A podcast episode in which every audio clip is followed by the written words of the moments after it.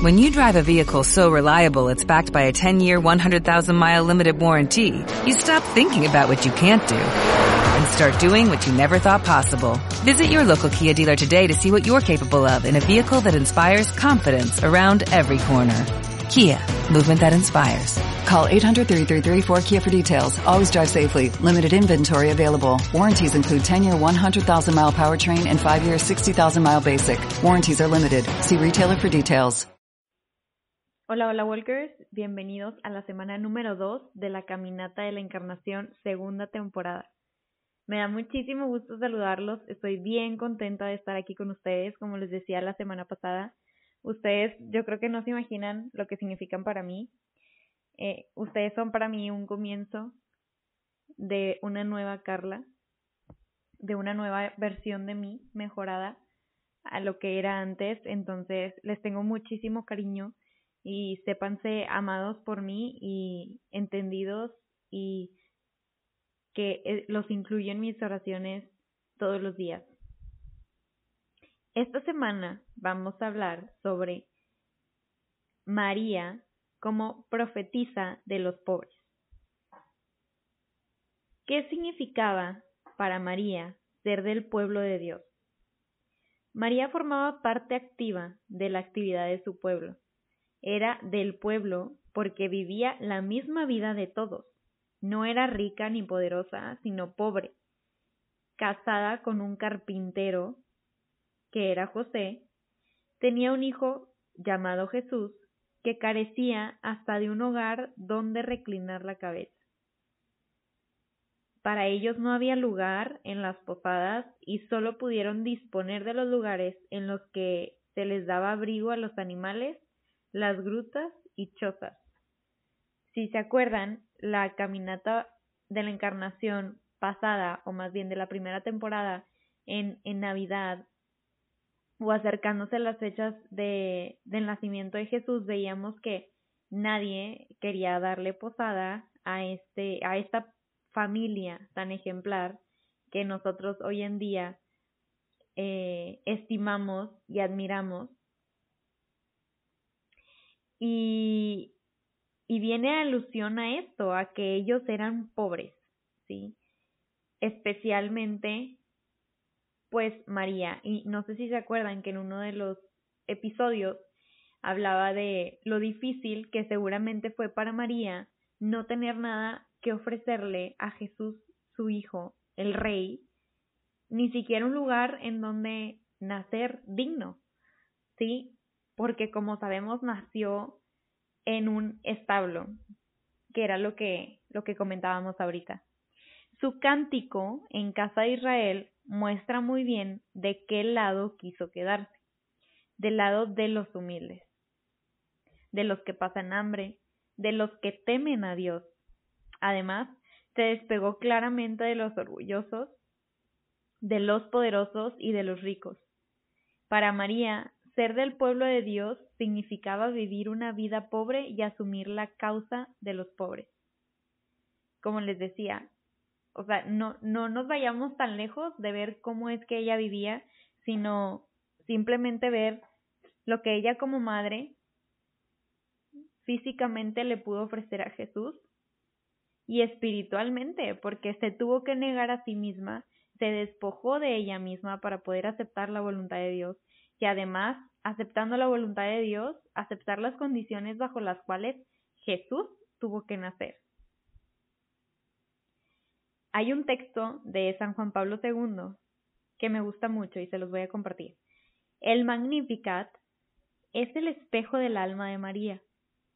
En ese poema logramos, o se logra más bien, su culminación, la espiritualidad de los pobres de Yahvé y el profetismo de la antigua alianza. En este cántico que anuncia el nuevo Evangelio de Cristo, es el preludio del sermón de la montaña.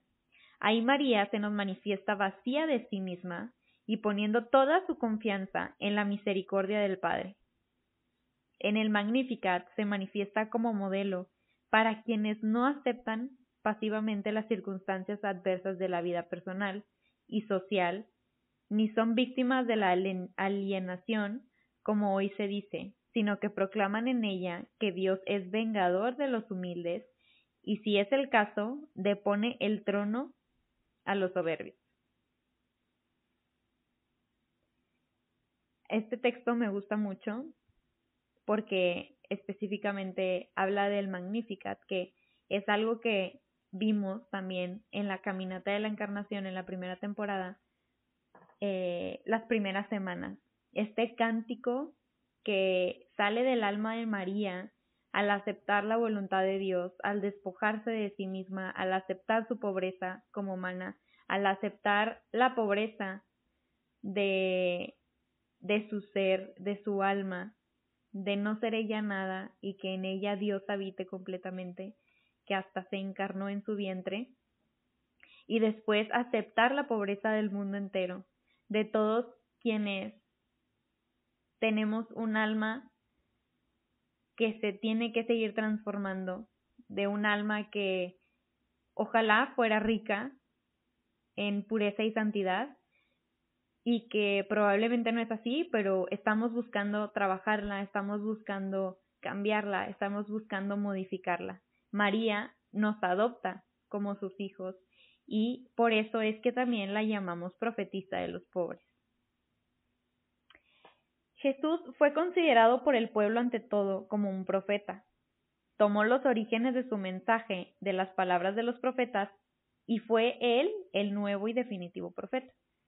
Como tal, anunció el reino de Dios y anunció todo lo que se opone a ese reinado de Dios. No fue neutral, evasivo o descomprometido. Estuvo siempre claramente definido en favor de la justicia, de la igualdad, de los pobres y por eso lo mataron. El cristianismo cayó posteriormente en manos del pensamiento platónico e idealista, y se hizo de él una lectura solo espiritualista, perdiendo toda referencia a los datos concretos de Jesús histórico. Muchas veces podemos caer en ese amor romántico solamente y no en el amor concreto de actos realizados por nosotros por amor a Jesús y a María, de actos de pobreza, de despojamiento, como el sí, como el Magnificat de María. El hambre y la sed de justicia se tradujo por hambre y sed de santidad. Los pobres del Evangelio fueron leídos solamente como humildes y desprendidos de corazón. Cuando hoy la Iglesia quiere recuperar la densidad profética y comprometida del Jesús del Evangelio, del Jesús histórico, algunos cristianos se aferran a la, lectura espiritualista más cómoda y evasiva y acusan asustados con fantasmas alejados del Evangelio o con fanáticos.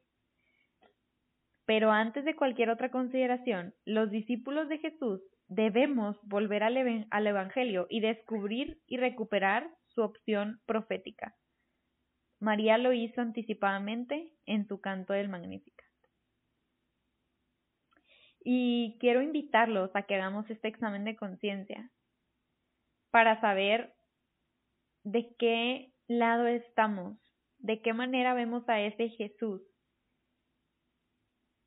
¿Tenemos miedo a comprometernos por la justicia, la igualdad, la superación de las clases sociales? ¿O decimos para justificarnos que eso no tiene nada que ver con el Evangelio? llegamos a decir o a pensar inconscientemente que Dios queda indiferente ante la injusticia, la desigualdad o la explotación del hombre por el hombre? Yo creo que esta es súper palpable hoy en día y creo que la vemos constantemente. ¿Cómo entendemos las palabras de María en su Magnificat? de una forma solo espiritual o le damos un significado concreto y lo llevamos a la acción.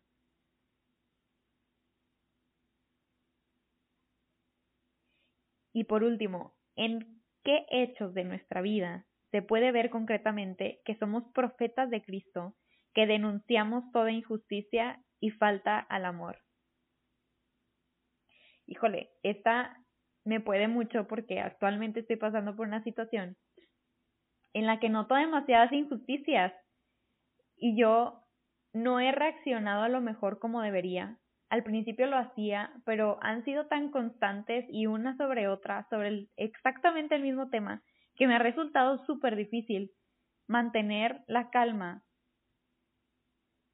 y de alguna manera buscar cómo denunciar esta injusticia, porque muchas veces puede ser más fácil caer en ella y consecuentarla, consecuentar actos ilícitos con tal de salir por esas injusticias que suceden en nuestra vida. Pero hay que ser firmes, hay que ser firmes y ver la manera de utilizar la inteligencia que nos da el Espíritu Santo para poder sacarle la vuelta a esas injusticias y denunciarlas en su momento de ser posible.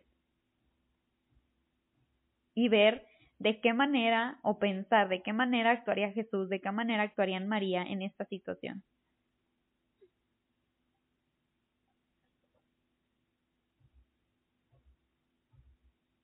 Hay muchas imágenes de Nuestra Señora que se veneran en muchos santuarios del mundo.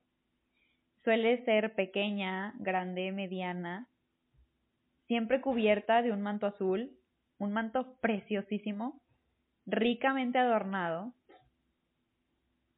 que es regalo del pueblo, porque al pueblo le agrada adornar y enriquecer a quien venera y ama. Pero el manto rico acababa por esconder gran parte de la imagen y pobreza sencilla de María. Si ustedes tienen por ahí una imagen de ella, quiero que la observen y vean cómo es cómo está vestida, cómo la adornaron. Probablemente tengas una María de barro, una María hasta con brillantitos, pero quiero que vayamos más allá de esta imagen textual y con, concisa que vemos ante nuestros ojos y tratemos de ver la pobreza y la sencillez de María que nos oculta tanto adorno que a lo mejor pudiéramos ver en esta imagen. Tratemos de ver a esa María descubierta como ese pueblo sencillo que canta y alaba al Señor, a esa María humilde y pobre. El manto es bonito y es bueno, no se puede quitar, no lo puedes tirar, es bello adornar aquello que tanto amamos. Pero al verla no podemos darnos cuenta de la imagen de la Virgen que es sencilla y humilde. Necesitamos adentrarnos en ella para poder admirar esta belleza. Aquello que ha sucedido con su imagen o las pues estatuitas o, pues sí, imágenes, sucede con la misma Virgen María. Ella fue glorificada por el pueblo y por la iglesia como Madre de Dios. Ella recibe un manto de gloria, regalo de la fe del pueblo, pero el manto de gloria acaba escondiendo gran parte de la sencillez y humildad que ella tiene. No permitamos que todo lo exterior y mundano que también nosotros usamos cubra esa sencillez y esa humildad que debemos de demostrar como cristianos ante el mundo. Es bien fácil, a lo mejor, para nosotras las mujeres que me escuchan, caer en las modas, en el exceso de las prendas que utilizamos, pero siempre hay que cuidar esta virtud de sencillez y de humildad. No te estoy diciendo no te vistas bien, no te vistas con ropa bonita, no te vistas con joyería. No, solamente te estoy diciendo que trates que esa joyería, esa ropa bonita, no opaque la humildad y la sencillez con la que debemos de atender y de responder a las situaciones que se nos presentan en nuestro día a día para que la gente a nuestro alrededor pueda ver a través de esas prendas más allá lo que realmente somos. Así como nosotros en esta ocasión estamos admirando a María y estamos tratando de ver más allá de ese manto adornado, quién era ella, quién es ella para nosotros, quién es ella como Madre de Dios.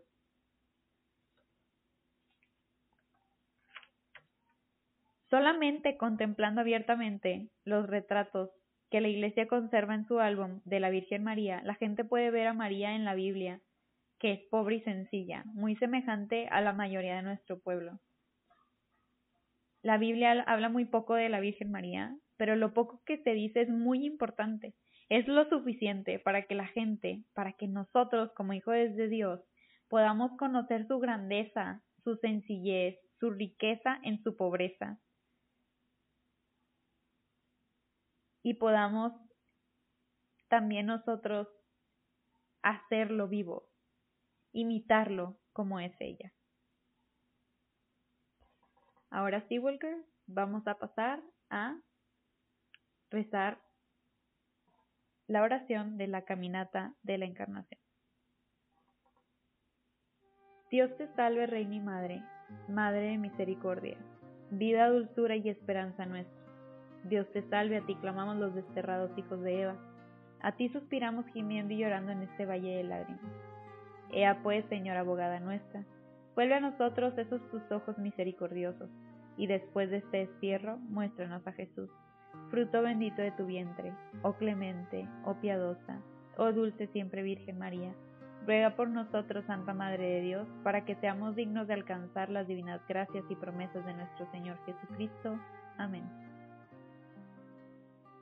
Oh Virgen de la Encarnación, mil veces te saludamos, mil parabienes te damos por el gozo que tuviste cuando Dios en ti encarnó. Pues eres tan poderosa, Virgen y Madre de Dios, concédeme lo que te pido, por amor de Dios, por amor de Dios. Vamos a guardar un minuto de silencio, vamos a meditar esta oración y pedimos por nuestra primera gracia. Y antes de guardar el primer minuto de silencio, te recuerdo que estas gracias son las mismas durante los nueve meses que vamos a acompañar a María. Deben ser las mismas tres por las que vas a estar orando, rezando, poniendo como intención en manos de nuestra Madre por este tiempo. Ahora sí vamos a guardar este minutito de silencio.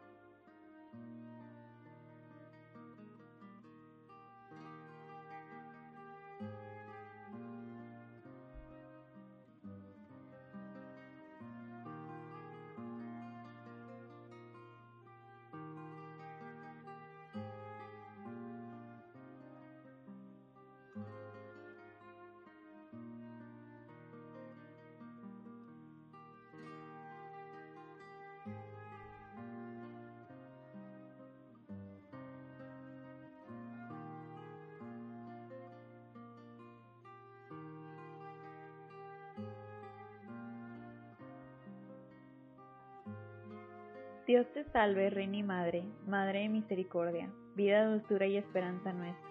Dios te salve, a ti llamamos los desterrados hijos de Eva. A ti suspiramos gimiendo y llorando en este valle de lágrimas. Ea pues, Señora abogada nuestra, vuelve a nosotros esos tus ojos misericordiosos, y después de este destierro muéstranos a Jesús, fruto bendito de tu vientre, oh clemente, oh piadosa, oh siempre dulce Virgen María Ruega por nosotros, Santa Madre de Dios, para que seamos dignos de alcanzar las divinas gracias y promesas de nuestro Señor Jesucristo. Amén. Oh Virgen de la Encarnación, mil veces te saludamos, mil parabienes te damos por el gozo que tuviste cuando Dios ti encarnó. Pues eres tan poderosa Virgen y Madre de Dios, concédeme lo que te pido, por amor de Dios, por amor de Dios. Vamos a guardar otro minuto de silencio Meditamos esta oración y pedimos por nuestra segunda gracia.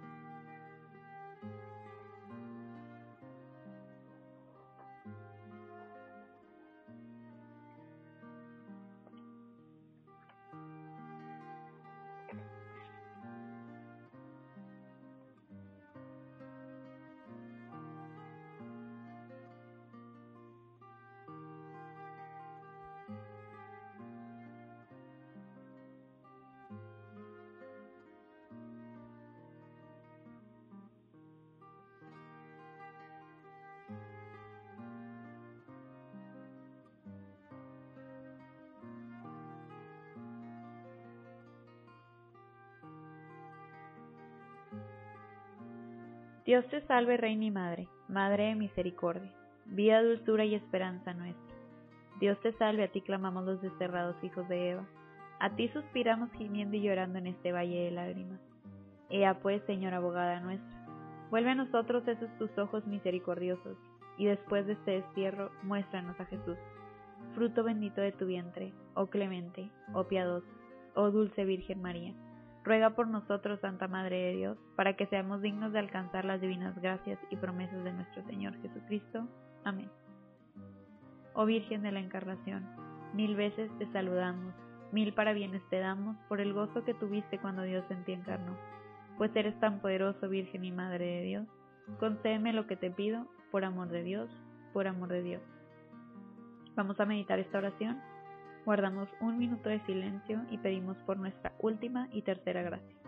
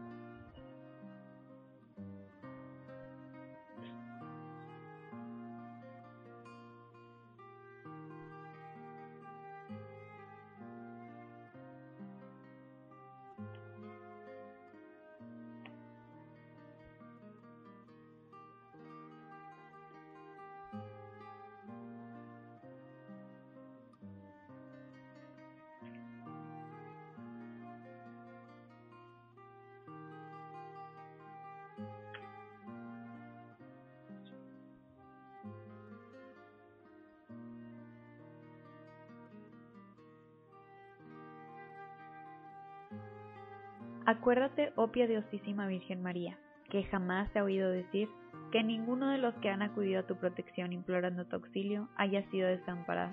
Animado por esta confianza, a ti acudo, oh Virgen de la Encarnación, Madre de mi Señor Jesucristo, y gimiendo bajo el peso de mis pecados, me atrevo a compadecer ante ti. Oh Madre de Dios, no desprecies mis súplicas, antes bien escúchalas y acógelas misericordiosamente oh Madre mía, por el misterio de tu Santísima Encarnación y por amor de Dios. Amén. Bendito y alabado sea el Santísimo Sacramento del altar, en el cielo, en la tierra y en todo lugar. Bendito y alabado sea el Santísimo Sacramento del altar, en el cielo, en la tierra y en todo lugar. Bendito y alabado sea el Santísimo Sacramento del altar, en el cielo, en la tierra y en todo lugar. Amén. Antes de irnos, Walker, quiero que juntos recordemos el cántico del Magnificat. No lo voy a cantar porque no sé cantar, pero sí te lo voy a compartir nuevamente aquí. Mi alma glorifica al Señor mi Dios. Gózase mi espíritu en mi Salvador. Él es mi alegría, es mi plenitud. Él es todo para mí. Ha mirado la bajeza de su sierva. Dichosa me dirán todos sus, todos sus pueblos porque en mí ha hecho grandes maravillas, el que todo puede, cuyo nombre es santo. Su clemencia se derrama por los siglos sobre aquellos que le temen y le aman. Desplegó el gran poder de su derecha, dispersó a los que piensan que son algo, derribó a los potentados de sus tronos y ensalzó a los humildes y a los pobres. Los hambrientos se saciaron de sus bienes y alejó de sí vacíos a los ricos. Demos gracias a Dios, porque es nuestro Padre, y a su Hijo, porque murió para salvarnos, y al Espíritu Santo que habita entre nosotros, ahora y siempre, por los siglos infinitos. Walker, con María todo, y sin ella nada. Y recuerda, a quien Dios quiere hacer muy